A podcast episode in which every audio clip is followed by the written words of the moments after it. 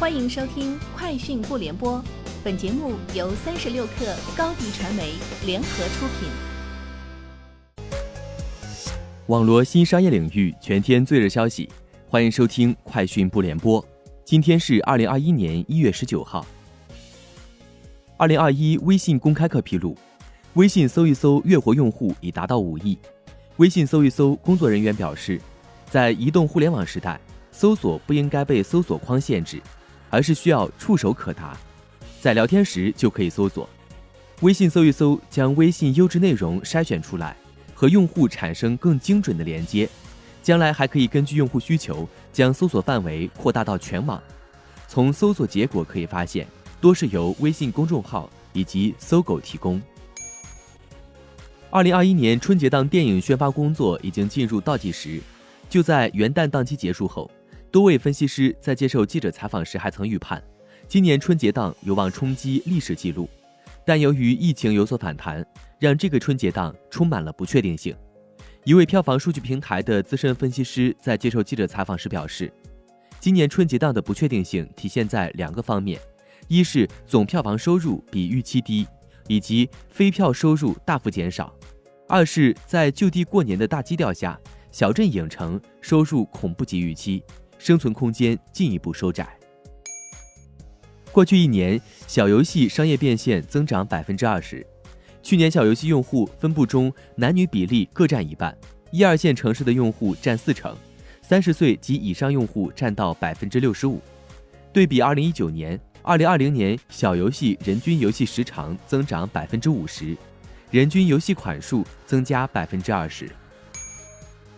苏宁易购大数据显示。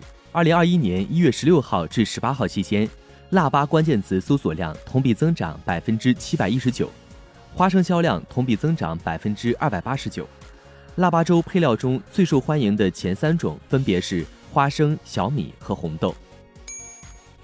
威马汽车宣布，与百度、Apollo 共同研发的威马 W 六今日在威马湖北基地下线，将于今年上半年交付。据悉，威马 W 六。可通过百度 Apollo 云端的百万级 TOPS 算力实现特定场景无人驾驶。此外，威马汽车创始人沈辉透露，威马下一代全新智能化整车平台已正式启动，下半年开启轿车战略。三十六氪获悉，Center Tower 商店情报数据显示，Inner Sloth Among Us 十二月在全球 App Store 和 Google Play 获得四千一百二十万次下载。